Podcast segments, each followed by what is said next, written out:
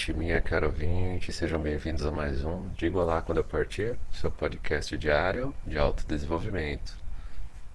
Hoje, nosso podcast de número 62 da série Reflexões, né? Hoje o nosso tema é O Medo da Liberdade, parte 1. É um livro de Eric Fromm, um grande psicanalista, um grande psicanalista que parece que está esquecido ultimamente. Né? Hoje as pessoas preferem filósofos a psicanalistas né, para falar da sociedade moderna. Então, hoje você vê muito, ao se falar da liberdade, da sociedade contemporânea, o pessoal falar da sociedade líquida, do amor líquido de Bauman, né? Mas é muito interessante que hoje você raramente ouve falar de Eric Fromm. Eu, pelo menos, é, eu conheci Eric Fromm aprofundando os meus estudos durante a minha faculdade de psicologia, a minha graduação de psicologia. E me surpreendi muito com a qualidade dos textos dele. E esse livro, Medo à Liberdade, é, é muito significativo nesse momento que a gente vive aqui nesse país e nesse mundo. Né? Lembrando, antes de continuar o tema, antes de começar, que nós temos no nosso site www.digolá.net. Lá no nosso site você pode enviar sua mensagem de áudio pelo site. Basta você ter um microfone, se for seu computador ou diretamente pelo celular, sem precisar se identificar. Você pode mandar seu e-mail para digolá.gmail.com, tudo junto sem acento. No nosso site, no www.digolá.net, você pode fazer uma doação uma contribuição de qualquer valor para ajudar para que a gente continue com esse projeto. E também, uh, lembrando que as plataformas não estão distribuindo o nosso canal, então caso você queira ajudar compartilhando o nosso conteúdo, acessando o nosso site, o digolá.net, e também se inscrevendo para receber. Uh, nós vamos, uh, com o tempo, melhorar o sistema de inscrição pelo site. Né? No momento, para você receber os avisos do site, basta você entrar em qualquer postagem e no campo de comentário que fica na parte de baixo de todas as postagens. Quando você clicar lá, vai, subir, vai abrir uma opção, uma caixa de seleção, a receber um e-mail a cada nova postagem. Então, a cada vez que tiver uma nova postagem, um novo conteúdo, um novo podcast, você vai receber um e-mail avisando, porque as plataformas não estão distribuindo o nosso, o nosso conteúdo. E nós já prevíamos isso, por isso que nós temos o site para concentrar tudo lá. Uh, o medo da liberdade, né? Eric Fromm, uh, aliás, essa série, né, reflexões, né, em que eu falo de temas da sociedade contemporânea, é, eu vou dedicar alguns capítulos a esse livro. É um livro chamado Medo à Liberdade, de Eric Fromm. Ele tem três livros muito interessantes, que é esse, uh, a Análise do Homem e Psicanálise da Sociedade Contemporânea. Uma trilogia sensacional. Você encontra em sebos. Talvez você encontre até na internet. Né? Mas é, é, um psicanalista muito esquecido. Esse livro, O Medo da Liberdade, ele foi escrito por volta de 1941, 1940, durante a Segunda Guerra Mundial. Eric Fromm já estava exilado nos Estados Unidos. Ele é alemão, né? E ele já estava exilado nos Estados Unidos, né? E o foco dele era a liberdade. E nesse livro uh, ele fala muito de por que as pessoas é, não suportam a liberdade. Por que as pessoas têm medo da liberdade? Esse tema também é muito importante para nós aqui, que nós, no nosso podcast, eu tento focar a, a filosofia mital, né? Por que, que muita gente não suporta a solitude, né? A gente vai debater um pouco ao longo das várias séries, né? Temos três séries abertas nesse momento, né? A série Red Flag, a conceito de psicanálise, né? E essa de reflexões que eu estou abrindo agora alguns capítulos para falar desse livro, especificamente que é um livro muito especial por conta do momento do nosso país e também do movimento mental, da filosofia mental, né? Bom, eu vou fazendo resumos dos capítulos, né? Mas livremente, comentando da minha cabeça, assim, nada escrito.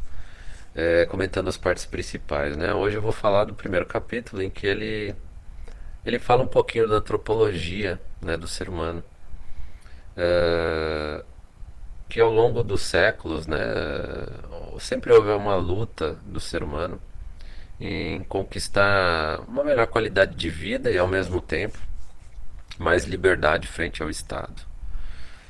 Porém, é, é comum você ver nas sociedades contemporâneas, segundo Fromm, é que os grupos sociais, conforme é, adquirem é, uma maior, maior status social, adquirem maior conforto na sociedade, os grupos que conseguem isso começam a ser partidários não da liberdade, mas de um controle dos outros. Talvez para manter o, status, né? é, é, isso que ele vai debater nesse livro.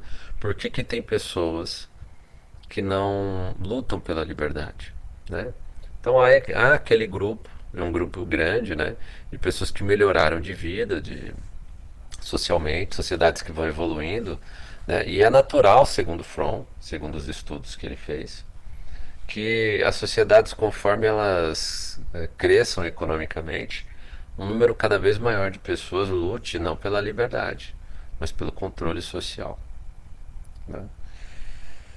Fromm também, ah, ele deixa claro, não, não chega a ser uma crítica né, com relação a Freud e aos primeiros psicanalistas, mas ele diz da limitação, ele fala muito da limitação da psicanálise original de Freud, né, até porque era o começo da psicanálise, em que ele ele cita que era, era muito incipiente ainda a crítica social que Freud fazia, né? apesar de ele ter feito as bases do que o utiliza para sua crítica da sociedade, né? da liberdade, do sentimento social.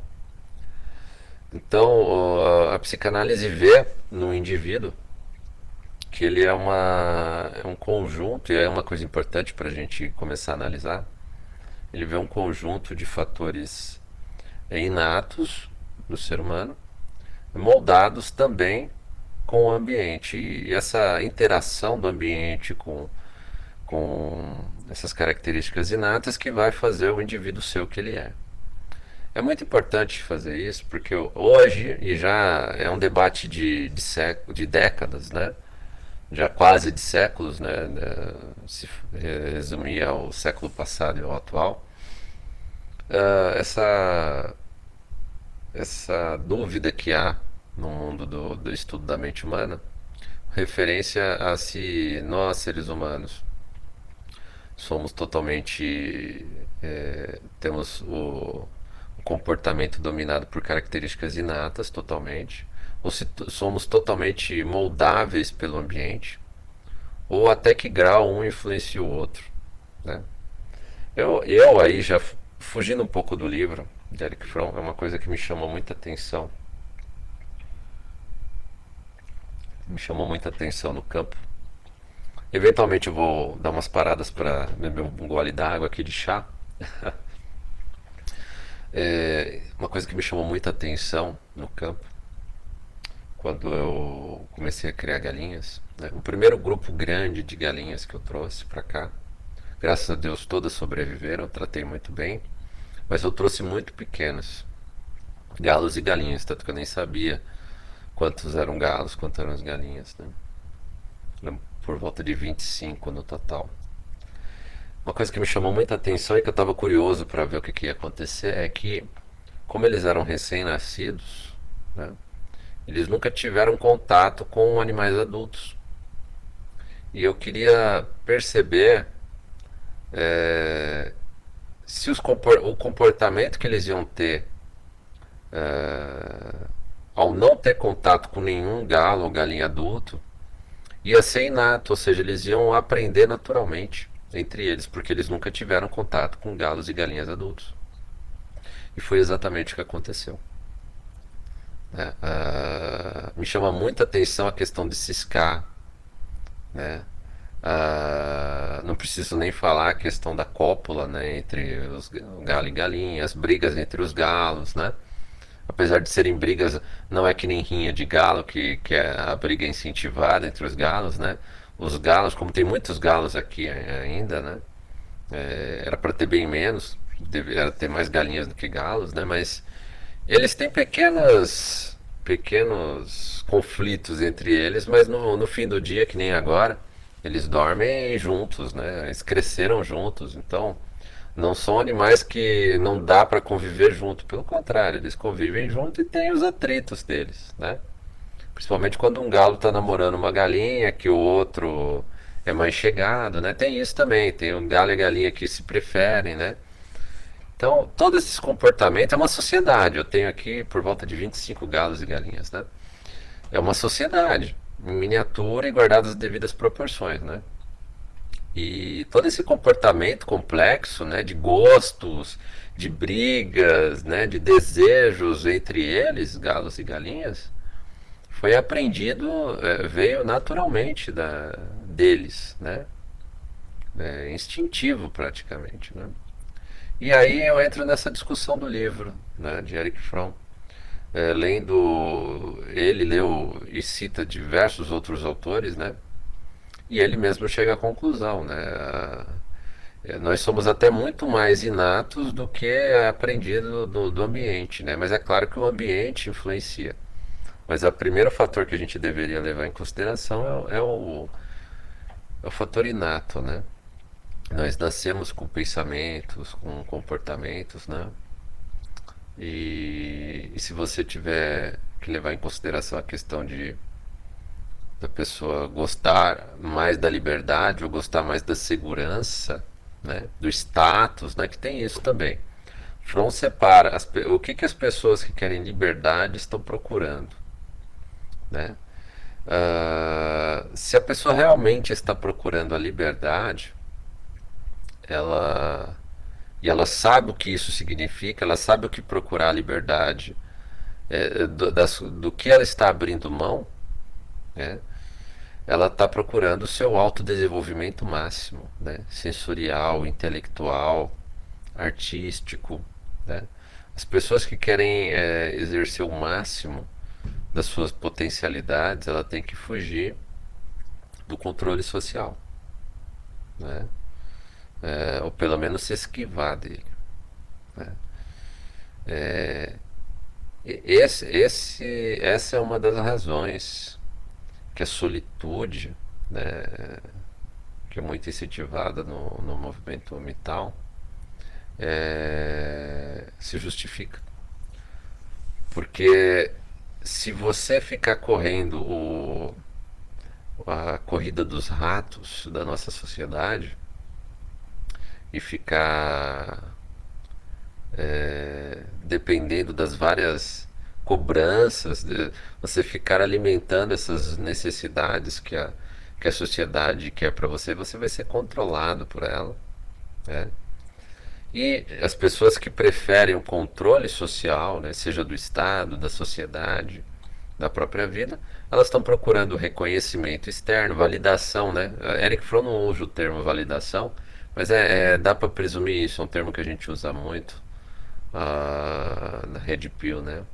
uma validação externa, uma autoafirmação, uma afirmação uh, das outras pessoas, né? É, poder, né? Você está procurando reconhecimento do sexo oposto, né? Prazer. São fatores que a pessoa que está procurando o autodesenvolvimento às vezes está abrindo mão. Então a pessoa que procura solitude na filosofia mital, ela pode saber que ela terá situações difíceis a enfrentar. Não é fácil você é, se isolar da sociedade para evitar o controle dela. E Eric Fromm, nesse primeiro capítulo desse livro, também fala uma coisa muito importante.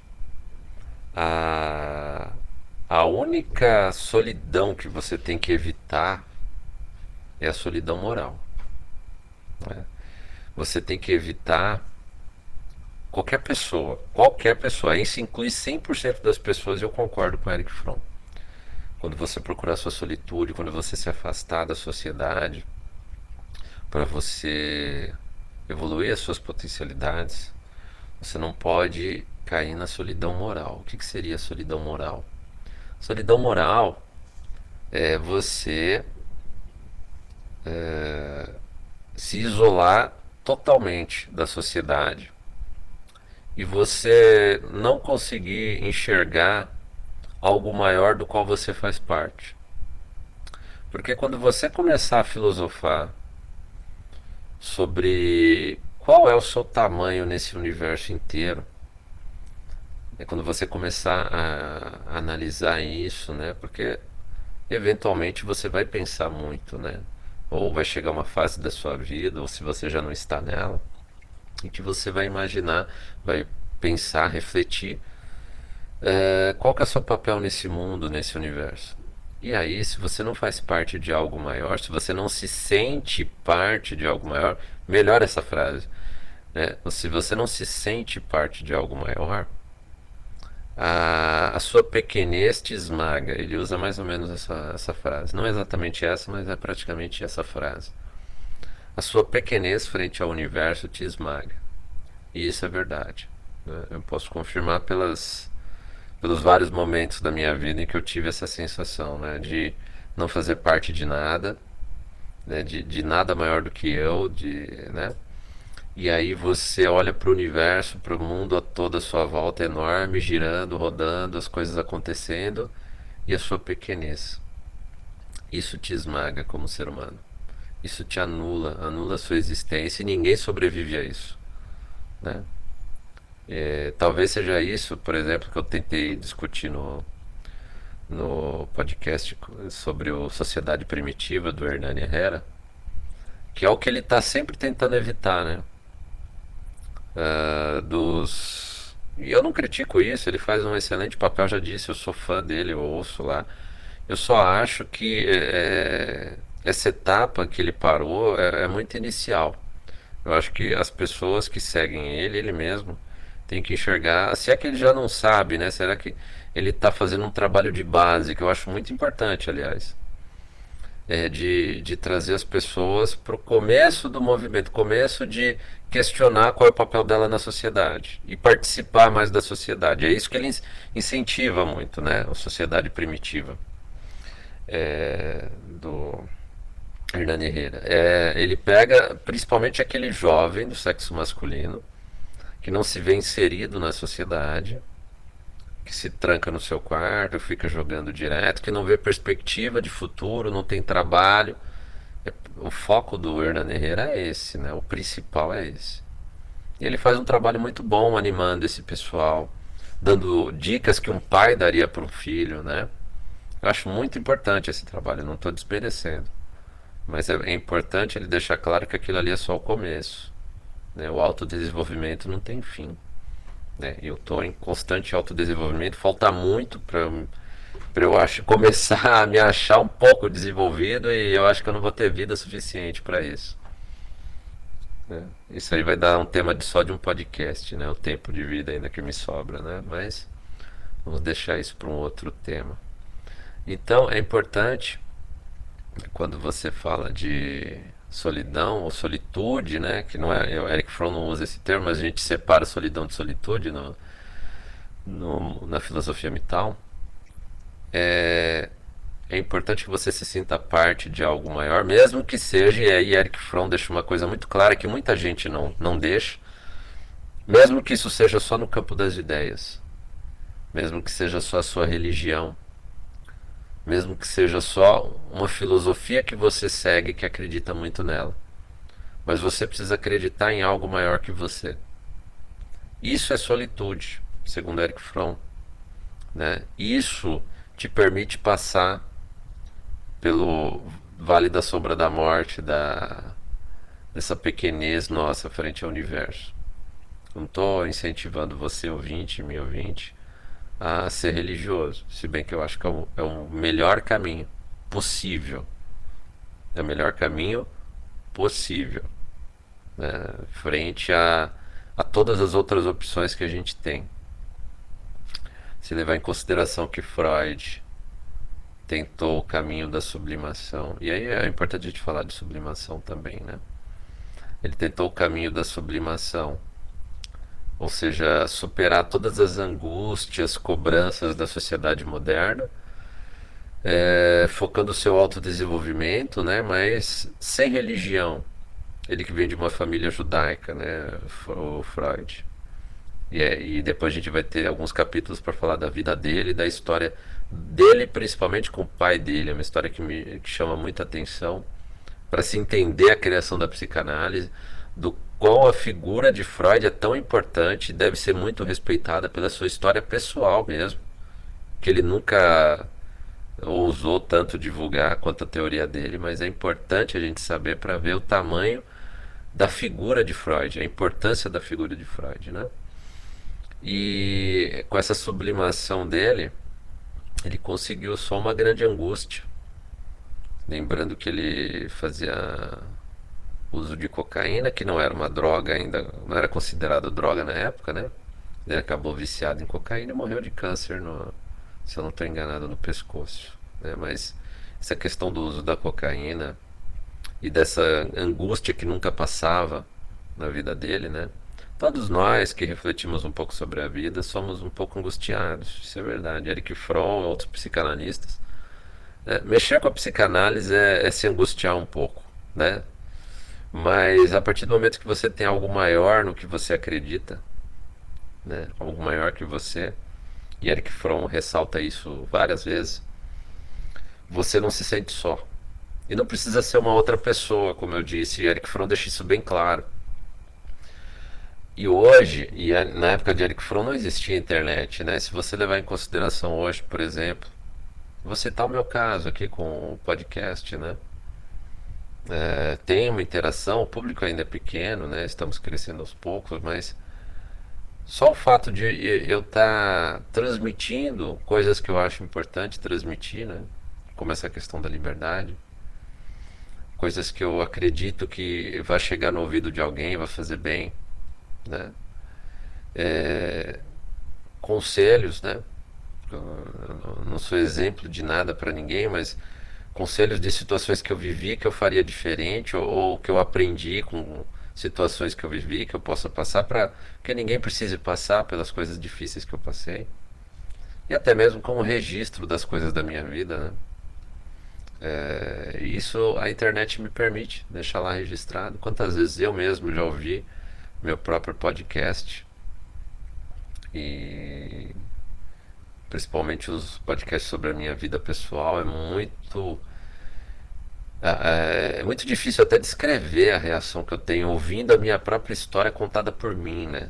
É muito diferente. Não, não, eu não me enxergo ouvindo, eu não me, eu não me vejo falando, né? Como se uma voz contasse e eu revendo as imagens na minha cabeça. É muito é muito interessante, é uma terapia, né? E você hoje tem essas opções. Você tem a opção de fazer parte de grupos que pensam como você, que muita gente critica, né? As tais bolhas, né? Mas você tem a oportunidade de participar de, de, de grupos que pensam igual a você por todo mundo. Falar com pessoas que estão do outro lado do mundo, né? E, e até ultrapassar, pelo menos na parte do pensamento, e ainda é possível, ainda, né, vamos sublinhar isso, ainda é possível driblar esse controle de censura, né, que nós conhecemos bem na nossa sociedade atual, censura da plataforma. Eu mesmo aqui nesse canal, não estou nem falando de política, gente. Estou falando aqui eu mesmo nesse canal quantas vezes é, quando eu comecei a falar de conceitos de psicanálise, né, a gente fala de palavras tabus, e a plataforma simplesmente parou de, de distribuir o nosso conteúdo e paramos de crescer, né? A intenção nossa não foi nunca crescer, né? Eu acho que isso aí vai vir naturalmente. Em algum momento, talvez até pelos podcasts ou pelo site, as pessoas vão começar a ouvir, talvez, né? Mas a intenção é a, a mensagem estar tá jogada no ar. Tomara que alguém pegue. E fazer isso sabendo que a minha mensagem está aí no ar e uma pessoa do outro lado do mundo pode ouvi-la, né? É, me faz participar de algo maior, algo do mundo inteiro. É, essa sensação, uma pessoa que um eremita, né, uma pessoa que se isolasse da, sociedade um tempo atrás não tinha, né? E essa é a importância de você lutar pela liberdade, né? Essa sua liberdade com esse preço que a gente vai pagar, a diminuição da segurança, né? Mas uh, sempre tendo em vista você procurar fazer parte de algo maior. Seja uma religião, sejam grupos de interesse, grupos de, que pensam como você. Né? Isso alivia essa angústia existencial. É, quando a gente descobre a nossa pequenez, quando a gente se isola do, das fontes de poder. Mas é aí que, que mora o, o grande desafio com relação à liberdade, né? Cada vez mais as pessoas que buscam conforto, que buscam manter o que tem, né? Manter a segurança, elas buscam o aumento do controle, aumento do poder. Não é à toa que o movimento feminista é muito ligado a movimentos de esquerda, né? que geralmente são movimentos totalitários, movimentos que, que querem o controle estatal cada vez mais intenso e mais forte. Então, mulheres geralmente buscam segurança, não buscam liberdade. Por essa razão, elas querem conforto, elas querem segurança, mas isso não se coaduna com liberdade. E é por essa razão também que elas procuram os movimentos esquerdistas e as feministas no geral são esquerdistas. Né? Você chega a essa conclusão, não é Eric Fromm que está dizendo, mas facilmente você chega a essa conclusão. E infelizmente na sociedade moderna cada vez mais temos pessoas que preferem controle estatal, controle da sociedade em troca da sua liberdade. Porque elas muitas vezes desistem de se autodesenvolver, que é um caminho muito difícil de ser trilhado, né? A própria psicanálise, você fazer a sua própria terapia de psicanálise, né? Ou se desenvolver em diversas áreas é muito sacrificante. E parece que hoje as pessoas não estão tão dispostas a se sacrificar, né? já visto até, por exemplo, o casamento, que era até que a morte os separe. Mas na realidade está acabando assim que a mulher não se vê feliz dentro do casamento, né? Como se o casamento fosse para tornar a pessoa feliz. E a gente sabe que não é. Mas vai explicar isso para as pessoas, né? Então é, é muito interessante. É, basicamente o Eric Fromm nesse primeiro capítulo ele fala sobre isso, né? E ele fala que é muito difícil hoje você lutar pela liberdade. Porque tem um número cada vez maior de pessoas que não querem a liberdade, querem conforto e segurança. Querem status, querem serem bem vistos, né? Ah, o movimento do politicamente correto, por exemplo, né? os justiceiros sociais, né? Aquelas pessoas que buscam alguém na internet que agiu de forma politicamente incorreta e eles vão lá tentando cancelar a pessoa, né? A pessoa deixar de ser seguida ou expor o, um eventual erro que a pessoa tenha cometido, expor para todo mundo na internet. Né?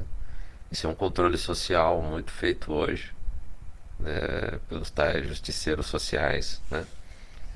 E isso se junta ao, ao controle do Estado. Estamos vivendo hoje no Brasil uh, uma situação de que, além de a gente ter a, a censura na própria plataforma YouTube, uh, se você falar determinadas palavras, você pode ter a polícia batendo na sua porta.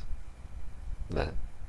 E não simplesmente responder um processo como era antes, né? até pouco tempo atrás.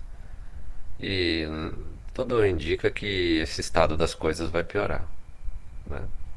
Talvez até o, esse podcast saia do ar, a depender do que aconteça no, na eleição no próximo domingo. Né? Mas vamos continuar lendo o livro O Medo à Liberdade. Né? Então a gente parte desse pressuposto que, resumindo, né, que a gente é, que busca a liberdade o faz para fazer o nosso autodesenvolvimento, para superar uh, o controle social através da, do nosso sacrifício pessoal, da nossa segurança, de, de um conforto, mas em prol do nosso autodesenvolvimento. É, seja intelectual seja autodesenvolvimento é, físico, né? E o outro grupo de pessoas busca simplesmente o conforto do, da proteção do Estado, o conforto do, do controle da sociedade, né? E esse número de pessoas está cada vez crescendo mais, pelas razões que a gente expôs, né? É mais confortável você ter alguém indicando o caminho para você, né? do que você tomar as rédeas do seu próprio destino. Porque quando você faz isso, você assume o risco do que der errado. Né? Eu lembro quando eu resolvi morar sozinho, eu tinha 24 anos, eu fui morar naquele apartamento, segundo eu disse a minha história pessoal, né? O apartamento que era onde eu iria casar, mas a noiva, pouco tempo antes do casamento, ela cancelou. E eu lembro da insegurança que eu sentia, né? Das dúvidas se eu devia mesmo ir morar sozinho. E hoje eu não tenho dúvida de que foi a melhor decisão que eu já tomei, uma das melhores decisões que eu já tomei. Me ajudou muito a me desenvolver como pessoa. Eu me afastar do controle da sociedade, da minha própria, dos meus próprios parentes, né? É, e enfrentar todas as dificuldades, né? Porque aí você tem que enfrentar a falta de conforto, né? Tem vários sacrifícios pessoais que você comete, que você tem que passar quando você mora sozinho, por exemplo, né? E buscar liberdade é isso. É se colocar em situações menos confortáveis, mas situações que vão te ensinar a ser uma pessoa melhor. Basicamente é isso. Então, ser um mitão, seguir o seu próprio caminho, é, não significa necessariamente negar a sociedade, se afastar totalmente. Mas fugir fugir, talvez não fosse a palavra correta, né? É, evitar o controle social e ter para tomar as rédeas das decisões que afetam diretamente a sua vida, né? Buscar situações que você queira realmente estar e não que as pessoas diz, dizem para você que é melhor ou que você deveria estar. Né? E pagar o preço pelas decisões erradas. Também houve vários momentos em que eu decidi, morando sozinho, tendo controle da minha vida, decidi errado e paguei o preço por isso. Né? E continuei morando sozinho, continuei vivendo a minha vida, é, tendo as rédeas das minhas decisões, né? Eu me responsabilizo quando eu erro. E eu já errei várias vezes. Mas esse, esse talvez seja, essa talvez seja uma das questões que também influencia muitas pessoas aquele alguém dando ordens. Porque aí se algo der errado, ela joga a culpa nessa pessoa. E não, ela não tem que assumir a responsabilidade pela decisão que ela tomou. Né? É interessante isso também. As pessoas então estão acostumadas a ter um líder e também a, a jogar culpa nesse líder caso as coisas deem errado. Né? E você vê isso muito, é, até no no serviço público também. Você vê muitas pessoas que gostam de chefias controladoras né, e que incentivam a existência desse tipo de chefia controladora, porque aí ela não precisa se responsabilizar pelas decisões que toma, né? Se der errado, a culpa é da chefia, né? Se o ambiente não está bom, a culpa é da chefia e não da, como eu chego à conclusão em muitos casos, de, por exemplo, de casos de assédio moral que eu presencio no reino onde eu trabalho, está é, tá crescendo muito o número de assédio moral horizontal, né? Ou de baixo, de, de baixo para cima, né? Às vezes de, de colegas de trabalho, lateral, né? Assédio moral lateral. Então você tem muitos casos em que o é, não é o chefe da pessoa que está assediando. Muitas vezes os colegas incentivam a situação de assédio. E isso está se tornando cada vez mais comum. E, e, é esse o problema. Né? Como o Eric Fromm, para concluir o nosso podcast hoje, Eric Fromm fala que o grande erro das pessoas é, por exemplo, acreditar, é, dentre as várias possibilidades, de como é que Hitler chegou no poder. E ele escreveu esse livro, eu lembro, em 1941 Estava é, no começo da Segunda Guerra Mundial ainda. E Hitler estava em ascensão, né? E ele pergunta no livro como é que faz sentido, como é que ele chegou lá. Ele chegou lá porque ele manipulou o poder, que ele é muito esperto e manipulou todo mundo. Ou será que é porque a grande maioria das pessoas queriam alguém para mandar nelas? É nessa conclusão que ele chega. Lá na Alemanha, naquela época, a maioria das pessoas queria alguém para fazer o que ele fez. Simplesmente era a pessoa que captou todo o desejo do inconsciente coletivo das pessoas daquele momento. E ele chegou no poder e fez o que fez porque ele tinha o apoio da maioria. E é isso que a gente tem que imaginar na sociedade moderna hoje, no Brasil de hoje, né? Se você pegar o Brasil inteiro hoje, será que a maioria das pessoas está disposta a ter o controle da sua própria vida ou elas querem alguém mandando nelas? Né? As pessoas conseguem é, viver sem o conforto e segurança de alguém mandando nelas e uma pessoa que elas podem jogar a culpa se a coisa der errada? Não é. A grande maioria, e Eric Fromm também chega nessa conclusão, a grande maioria das pessoas hoje quer alguém mandando nelas. Né? Seja no ambiente de trabalho, seja no nosso país, que alguém dando as ordens. Né? é, tanto para poder jogar a culpa na pessoa, caso algo dê errado, como também é, elas se sentem mais confortáveis, né? De não ter que pensar, de não ter que assumir riscos, né? De não ter angústia de imaginar se está indo no caminho certo ou errado, porque ela está indo no caminho que mandaram ela ir e ela vai. Ela não precisa pensar. Né? É muito curioso isso quando a gente imagina, por exemplo, dentro da filosofia mital, não falando da política, dentro da filosofia mital, é, as pessoas que acham que elas têm que casar. Eu, durante muito tempo, acreditei nisso, né? Eu teria que casar e ter filhos. Mas por quê? Né? E é isso que os mitals estão questionando hoje. Para que, que eu vou casar? Para que, que eu vou ter filhos? Né? Para passar por um casamento, separar e ter que pagar pensão? Por que, que o Estado, a sociedade quer que eu case? Né? Para um pouco para pensar, você que ainda tem o desejo de se relacionar, de casar. É você mesmo que quer ou te colocaram isso na cabeça? Né? O que, que você realmente gostaria de fazer da sua vida? Se você tivesse as rédeas da sua vida, o que, que te faria te sentir livre?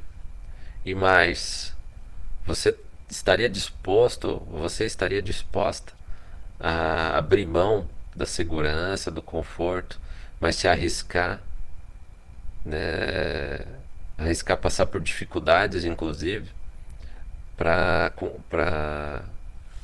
cumprir o seu desejo de liberdade, aquilo que você gostaria de estar tá fazendo. Né? Não vale ficar imaginando, ah, mas eu não posso por conta disso. De... Você pode. Você pode fazer qualquer coisa. Se você está me ouvindo aqui, meu caro ouvinte, minha caro ouvinte, você pode fazer o que, que você deseja fazer da sua vida. A questão é se você quer fazer. Você está disposto, está disposta a se arriscar, a deixar o conforto de lado, a pagar o preço da liberdade. Infelizmente, a grande maioria das pessoas hoje não está. Meu caro ouvinte, minha caro ouvinte, obrigado por me ouvir. Foi um breve resumo do primeiro capítulo do livro O Medo à Liberdade, de Eric Fromm. É um resumo bem aberto, né? Eu espero fazer outros resumos dos outros capítulos. Acho interessante pelo momento que a gente vive no Brasil, no momento que a gente vive na própria sociedade, né? Hoje eu vi um, só para concluir, eu vi um título de uma matéria é, na internet dizendo que 39 homens no Rio de Janeiro foram presos por stalking. Agora, eu não sei se foi no último mês, foi no final de semana e teve um caso lá que o rapaz foi foi preso por stalking simplesmente porque a mulher entrou no grupo do condomínio. Segundo eu vi a matéria, né? não, não entrei em detalhes. Uh, e deu seja bem-vinda ao aliás ela no grupo né ela falou pelo que eu entendi da matéria no grupo ela falou que estava entrando né ela estava começando a morar no condomínio e aí o rapaz pelo número dela no grupo, entrou e em particular mandou: Olha, seja bem-vindo ao prédio, ao condomínio. E ele foi preso por conta simplesmente de uma mensagem. Né, que pode ser encarado mesmo uma certa invasão, tudo, mas foi uma simples mensagem. Né? A gente precisa imaginar a proporcionalidade das coisas. É, isso olhando da perspectiva geral e olhando da perspectiva masculina. Isso é para você que está me ouvindo. Busca essa matéria do tá no, no canal Tragicômico. Foi lançada hoje. É o vídeo de hoje, 25 de 10 de 2022, do canal Tragicômico. É, esse é um, é um aviso para você, meu caro ouvinte, meu caro, meu caro ouvinte homem, que você ainda tem dúvida, né? Que é, se ainda dá para ser educado, se aproximar de mulheres, né? Então o recado que eu dou, e essa e outras matérias que eu vi hoje também, eu estou citando só essa, e situações que eu já, já presenciei também, uh, simplesmente é uma separação total e não é só das mulheres, não. Tem muito homem feminista, então o máximo que você pudesse distanciar da sociedade para criar problemas, né? é, evite, evite a sociedade ao máximo, evite é, tanto homens como mulheres, mas se você, se você é homem, evite principalmente o contato próximo de mulheres que você não conhece, ou mesmo que conhece, mas não tem total confiança de que é, do contato com essa pessoa, né? Porque eventualmente hoje está muito fácil prejudicar a vida de um homem. Hoje, independente se eu gosto ou não do do senhor Caboclo, né, que é o era o vice-presidente da era presidente da CBF, né? Que ele chegou a ser denunciado por por assédio sexual e assédio moral, né? De, e foram retiradas as denúncias, ele foi inocentado, segundo eu vi hoje. Só que ele perdeu e nunca mais teve. Agora ele vai entrar com uma ação, né? Mas ele teve a imagem dele manchada, independente se ocorreu ou não. Eu sei que teve até a retratação do, de quem acusou ele de assédio moral. Se retratou, tudo, falou que ele exagerou tal. Agora, o cara perdeu, por mais que eu não goste do cara, né, do presidente da CBF, o Caboclo, ex-presidente da CBF, é, ele foi feita uma denúncia que prejudicou a carreira dele. Ele foi destituído da presidência da CBF. Ele ficou com a pecha de assediador durante muito tempo. E se o assédio aconteceu ou não, o, o fato é que as denúncias foram retiradas pelas supostas vítimas, que deveriam estar pagando pela, por ter feito falsa denúncia, mas não vão pagar por isso. Né? Agora, imagina o tamanho do prejuízo, independente se eu goste ou não, se eu concorde ou não com ele. Acho que a gente chegou num nível de falsa denúncia que da mesma maneira que a gente não tem liberdade de expressão hoje no Brasil, é, no mundo no geral, o homem tem menos ainda. Né? Qualquer liberdade. Ele tem que fazer o seu trabalho de cabeça baixada e voltar para casa e evitar o máximo contato com qualquer pessoa. Né? Para evitar qualquer conflito. Resumindo, é isso. Meu caro ouvinte, minha caro ouvinte, obrigado por me ouvir nesse podcast. É, vamos ver qual dos qual das séries eu continuo ainda na seguida, mas a gente vai na medida do possível, né? Eu tô, tava tentando fazer diariamente uh, um podcast, mas está meio difícil o ritmo, né? Mas eu vou tentar na medida do possível. Talvez amanhã dê para fazer mais um capítulo aqui do Medo à Liberdade, que eu acho que é muito importante. É, eu vou me sentir realizado se eu conseguir terminar esse livro nessa semana e a gente conseguir colocar os capítulos aqui é, para todo mundo ouvir ainda essa semana. É importante que seja essa semana. Né? Acho que todo mundo sabe porquê. Né? Caro ouvinte, minha caro ouvinte, muito obrigado por me ouvir e até o próximo podcast.